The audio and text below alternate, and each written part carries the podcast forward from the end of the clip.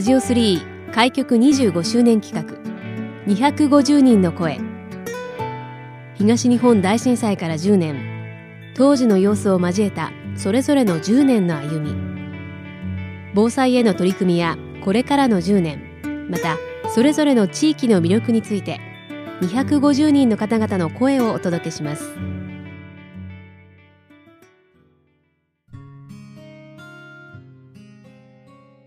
この時間のゲストをご紹介します菅野澄江さんですよろしくお願いいたしますよろしくお願いします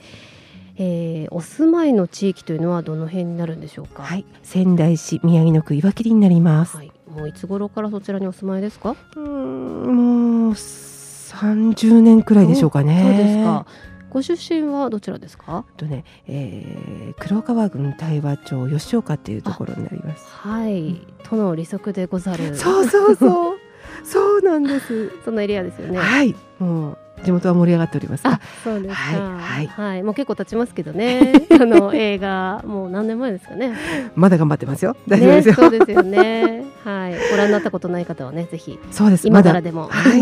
DVD とかね、ありますんで。思います、はい、ぜひぜひ。えーまあ、吉岡あご出身で今現在は宮城野区の岩切にお住まいの菅野さん、はい、えーと、普段はお仕事をされていらっしゃるんですか？朝ね朝仕事してるんですよ。朝仕事。はい、はい、あの、うんと、とあるあの猫が一生懸命荷物を運ぶみたいな形の配送業。はいはい。あの皆さん頭の中に描いた多分それで当たってると思います。そこで、はい、あの朝ね仕分けのお仕事をしたりとかして。そうなんですね。はい、ええええ朝5時からね8時であのまあコロナなんかでねたくさんの皆さんがご利用いただいたかと思うんですけれども。そうですね。増えたでしょうね、うん、そうですねあの、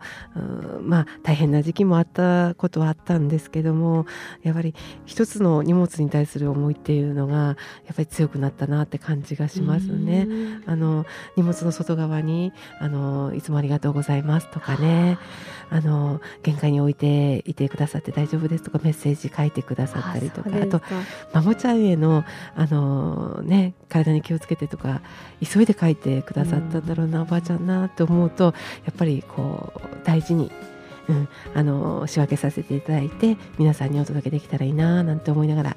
朝夜明けとともにそうですか でもそういったね菅野さんのような、まあ、その配送される方じゃなくてもその他のスタッフって大勢いらっしゃるんですもんね。そうですねたくさんの手を経て、えー、はい、お届けということですけども。やっぱりねあの一つ一つのこう荷物に入っている思いっていうのがね、うん、伝わればいいなと思いますね。そうですねなかなか会えなくなってしまった分そこにね、うん、気持ちを込めていらっしゃる方大勢いらっしゃるでしょうね。いらっしゃると思います。はいそんなお仕事をされつつその他にもさまざまな活動を普段されてますよね。そうですね、えええ、あの地域でお役に立てるんだったらっていうこともありまして、えー、そうですね、えっとまあ、防災に関してで言えばあの仙台市の地域防災リーダー SBL をさせていただいて2期生でしょうかね、はい、はい、あと、えー、宮城野区の女性防災リーダーネットワークの方に所属させていただいていろんなことをこう学ばせていただく。あと広げていくあと、あのー、震災で、えー、震災伝承の伝承10年プロジェクトの方で、えー、語り部としていろいろな、あの県ですね宮城県以外の場所でお話しさせていただく機会なんかもあのいただいてます。なるほど。語り部もされていらっしゃるというところで。まあ今年はちょうど震災から10年の年というところで、はい、まあその3月にその10年は過ぎてその11年目に向かってということになりましたけれどもなんとなくその節目じゃないですけどもそれをこう超えて、うん、10年一区切りってなってらっしゃる方もいらっしゃればなかなかやっぱりその区切りをつけることはできないという気持ちのままの方ももちろんいらっしゃると思います。改めてこの、まあ、10年という時間の中でのその、まあ、歩みについてもお聞きしていきたいと思うんですが、はい、まずはその震災当時の菅野さんの、まあ、状況というか様子はどのような形だったんでしょうか？そうですね。当時えーと、岩切中学校の PTA 会長させていただいてたんですよね。はい、うん。でうん、正直申し上げてあの私の中の防災とか減災とかに対する思いっていうのは宮城県沖地震で止まってたん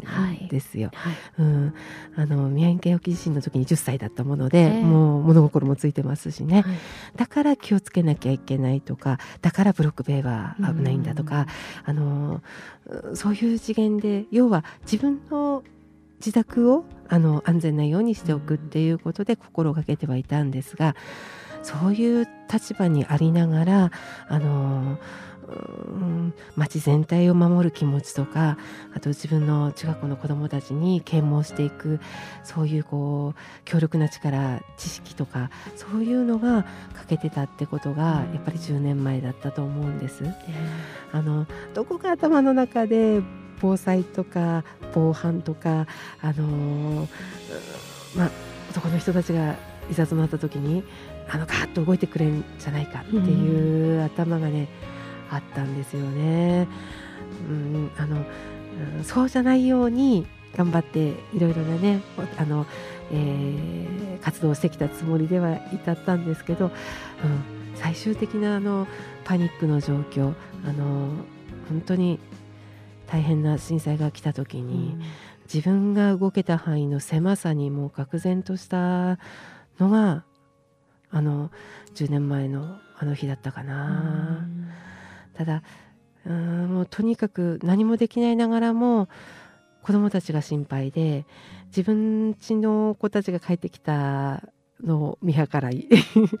あの安全な場所に置き、えー、で地域の皆さんにもう隣近所のお母さん友達なんかに「ごめんちょっと行ってくるよ」っつって中学校に走ってったのが、はい、あの3時代ですね。うん。うちの子たちはだからその時のこと今でも恨めしそうに言いますよ。そうですか。置いていかれたみたいなことですか？びっくりしたまま走ってっちゃったって言われますねいまだにね。そうですか。まあでもねそういった活動普段からされてる方だったりするとやはりいざという時にそのような役割になりますもんね。今 SBL として、えー、あのやはり指定避難所にあの配置してもらっているのであのすいわゆるやっぱり水害があ東日本大震災以降のあの指定避難所を開開いたあの実績としてはやっぱり水害時が多いんですね。あのなので、えー、そういう時にあの岩切中学校が指定避難所私の担当なのでそちらの方にあの行くことになります。うん、はいえーまあ仙台市地域防災リーダーというのもその震災後に発足した、はい、まあ、組織になりますけども、安野さんも SBL になろうと思われたのはその、まあ、震災の経験があってというところも大きいんでしょうか、うん、それしかないですね、うん、先ほど申し上げたように、うん、本当にあの時にあのこのことを知ってたら、うん、でこういうふうに踏み出す力を持ってたらあの時もっと助かった方がいらっしゃったかもしれない、うん、えー、嫌な思いをしないで、うん、もっともっと町のこと好きになってくれる人がもっといたかもしれない。あの、うん、後悔から、うん、うん。防災のこと。あの減災のこと。あの学んでいこうって思ったのが、まあ、SBL になるきっかけだったと思うんです。あの男女共同参画の活動を展開されているあの NPO 法人のイコールネットさんからのあのお声がけで、えー、そういう気持ちがあるんであれば一緒に学んでみませんか？防災を学ぶこととあのリーダーとしてその場をあのうん何とかするあの決断するとかあの動かすとかそういうことはまた別のことだと思うと。リーダーとしての養成講座を受けてみないかっていうことであのお話しいただいたのが、まあ、こういう感じで学び続けてきたきっかけだったかなっていうふうに思います。そして SBL としての活動もそうですが女性防災リーダーとしてのまあ活動も、はい、その女性としての視点からの避難所運営だったりとか、はい、いろいろあるでしょうね。はいあのそれ以降はやっぱりこう避難所が実際に立ち上がってるっていうのはあの水害時だけになるので、えー、あのうん訓練ですよね。避難訓練なんかの際にそういう目線をこう取り入れて、うん、あのいざっていう時に、えー、普段にやったことがないことをあのその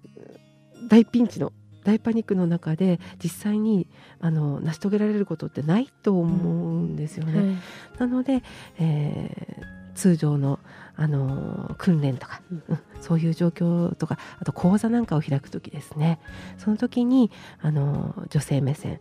えー、ただ女性目線っていうだけではなくってやっぱり人を思いやる人のためにあのこの方がいいんじゃないかとか、うん、思えるそういう考え方発想っていうのをこうなくさないでいきませんかっていうことでお話ししているところですね。はい。ぜひでは最後に岩切の好きなところを教えてください。岩切の好きなところはあったかいです。あの本当にこううん高齢者の方からあと、えー、子どもさんたち、えーえー、多世代がこう一緒に暮らしている地域でもありますし新しい住人の方がたくさん入ってきている場所でもあります。でそこをあの受け入れてあとはあの一緒にやっていこうっていう気持ちがすごくある場所なのであの、えー、これからも何か協力できることだったり自分自身の町として町づくりにあの携わっていきたいなというふうに思ってます。はい。この時間は菅野澄江さんにお話をお伺いしました。ありがとうございました。ありがとうございました